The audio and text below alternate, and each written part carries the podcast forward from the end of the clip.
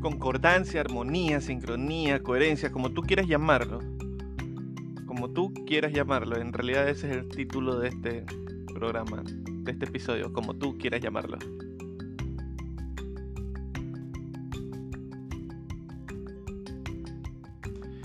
Sabes que cada vez se me está haciendo más difícil ponerle los títulos a los programas, a los episodios.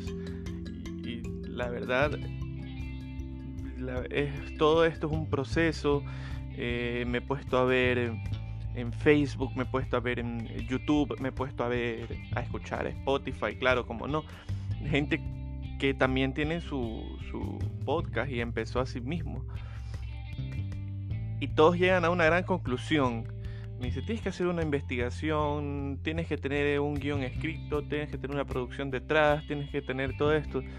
Y la verdad, eh, parece que trabajar un podcast solo es muy complicado, pero también puede ser muy divertido, porque no tienes a alguien que te está diciendo qué hacer, qué no hacer, qué no poner. ¿verdad? Es más, incluso puedes darte ciertos lujitos como escoger el nombre de tu podcast, como en mi caso. Yo le puse dos latas. Eh, nadie me dijo si estaba bien, nadie me dijo si estaba mal. Después de un tiempo que conversé con amigos publicistas, me dijeron, oye, qué nombre tan bacán, ¿por qué lo hiciste? ¿Por qué, ¿Por qué le pusiste ese nombre? yo, mm, la verdad, me invento cualquier cosa en ese, en ese rato, porque no, no fue algo que como que me aplaneé, fue algo como que tuvo mucho sentido cuando lo hice y tuvo mucha coherencia cuando lo hice.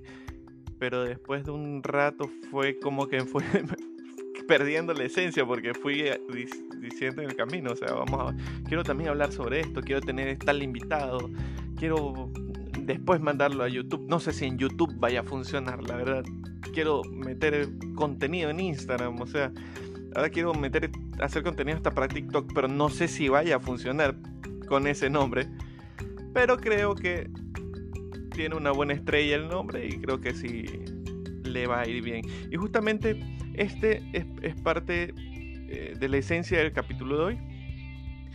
Vamos a trabajar, eh, les voy a enseñar mil y una maneras de fracasar escogiendo el nombre para tu marca, para tu podcast, para tu proyecto, para tu emprendimiento, para tu empresa, para lo que quieras, ¿verdad?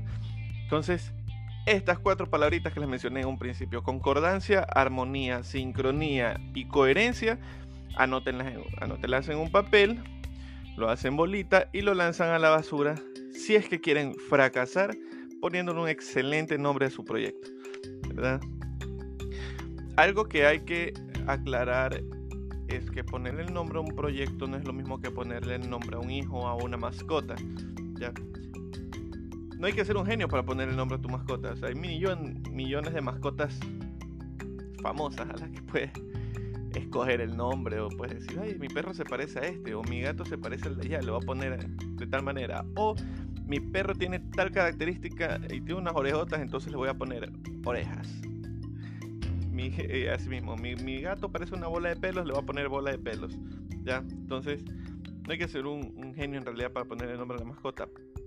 Pero, si algo podemos rescatar de, de los nombres en general, es que tienen que tener tres cosas básicas. Primero, tiene que ser fácil de recordar, fácil de pronunciar y fácil de escribir. Esto no es muy distinto eh, cuando estás creando una marca o cuando estás creando un negocio o el nombre de tu empresa. ¿ya? Tiene que ser algo que sea fácil de recordar, fácil de pronunciar, fácil de escribir. Esto lo, lo vas a encontrar en un millón y medio de marcas y de campañas y de libros de branding y de estudios y de papeles y de monografías. En todos lados te van a decir lo mismo, que sea fácil de recordar, fácil de pronunciar, fácil de escribir. Pero lo que en realidad muy pocas personas te dicen es que tu nombre tiene que trascender en el tiempo. Tiene que adaptarse a los cambios en el tiempo y en el espacio en el que tu marca va a estar porque se los digo, sí es verdad, hay muchas marcas que han cambiado su imagen, han cambiado el logotipo, de colores, de ciudades, de países, pero nunca de nombre. Las marcas que cambian de nombre, por lo menos aquí en Ecuador, son para evadir impuestos o cosas así. Pero un nombre es como un tatuaje. ¿ya? No te lo puedes quitar. Puedes hacer un, tatuaje más bonito encima, sí, pero nunca te lo vas a poder quitar, ¿ok? Siempre tiene que haber un cambio mm, radical, mágico y muy grande, muy espacial, más que especial, para poder cambiar un nombre. Sin embargo, tienes que tener en cuenta siempre que tu, tu marca, tu nombre, debe trascender en el tiempo. ¿ya? Lo que yo recomiendo es que cuando no, cuando tú tienes que ponerle el nombre a tu marca, no le pongas el nombre de tu mascota, o de tu mamá, o de tu papá, o de tu novia, o de tu hijo, o de tu, o tu propio nombre. O sea, solamente por sonar lógico. ¿Ya? Les pongo un, ejemplo alguien que tenga una ferretería que diga Ferretería Hernández e hijos suena lógico porque es una empresa familiar que se la va a dar a tus hijos. Pero si te quieres, eh, si, si, en realidad tienes un, apellido chévere, o sea, ¿cuántas personas de apellido Hernández pueden existir? ¿O cuántas tiendas María existen? Tienda Manuel, Despensa Manuel. Eh, ¿Cómo se llaman los estos? Los cangrejales Martita. Cangrejal Martita. Aquí en Guayaquil por lo menos hay un un cangrejal, un restaurante donde venden cangrejos cocinados que se llaman Martitas, pero eh, en una zona del norte de la ciudad donde hay 5, 6, 7 locales que se llaman Comercial Martita, se llama Cangrejal Martita, perdón. Entonces, ¿qué identidad? ¿Cuál puede llegar a ser mejor que el otro? ¿En qué favorece eso a la marca como nombre? Entonces, trata de no usar estos nombres porque tienden a no ser tan originales. ¿Cuántas Martas pueden existir? Y a todas las Martas le dicen Martita. Entonces, trata de encontrar un nombre que, a menos que tu nombre sea muy chévere, no uses tu nombre o el de alguien cercano a ti, Otra cosa que también tienes que tener en cuenta, que el chiste debe contarse por sí solo, debe entenderse por sí solo, ¿ya? Recuerda que tú no vas a estar junto a cada persona que vea tu marca para estarle explicando por qué le pusiste ese nombre. ¿Ok? No puedes decir, le puse a mi marca, le puse Synchro Special for 3. No, es que 5 Special for 3. Le puse, ah, no, es que mira, se lo puse porque está mezclado ahí el nombre de mi papá, mi mamá y mi hermana. Por eso me llamo Maluma. No jodas, pues. Eso no se, o sea, no se recomienda, no se debe hacer. Entonces, tienes que tener en cuenta siempre eso de ahí recuerda que si tú tienes tu marca, si tienes que explicarlo, no sirve. ¿ya? Tiene que entenderse por sí solo. Ahora, no por tener que ponerle un nombre súper chévere y súper elegante súper em, inteligente muchas veces, un nombre súper estrambótico, especial, original, tiene que ir acorde a tu target, o sea, a tu público, o a la gentita linda que te compra, no sé cómo le quieres decir. Tiene que ser acorde al, mercado en el que estás participando. Tiene que tu nombre tiene que ser acorde a el, giro de negocio que vas a llevar. Porque no puedes tener una tienda de abarrotes y le vas a poner Hernández y Asociados. Ojo, no tengo nada en contra de las personas apellido Hernández, simplemente es el primero que se me viene a la mente. Hernández y Asociados. Tienda de abarrotes Hernández y Asociados no, ¿por qué, por, asociados? Porque mis socios son los que mis proveedores que me traen las cosas. ¿Qué proveedores? A ti te trae la Coca-Cola, el señor que, que vende el verde, te trae. O sea, son tiendas X, no son tus socios. Entonces, trata de darle un nombre acorde.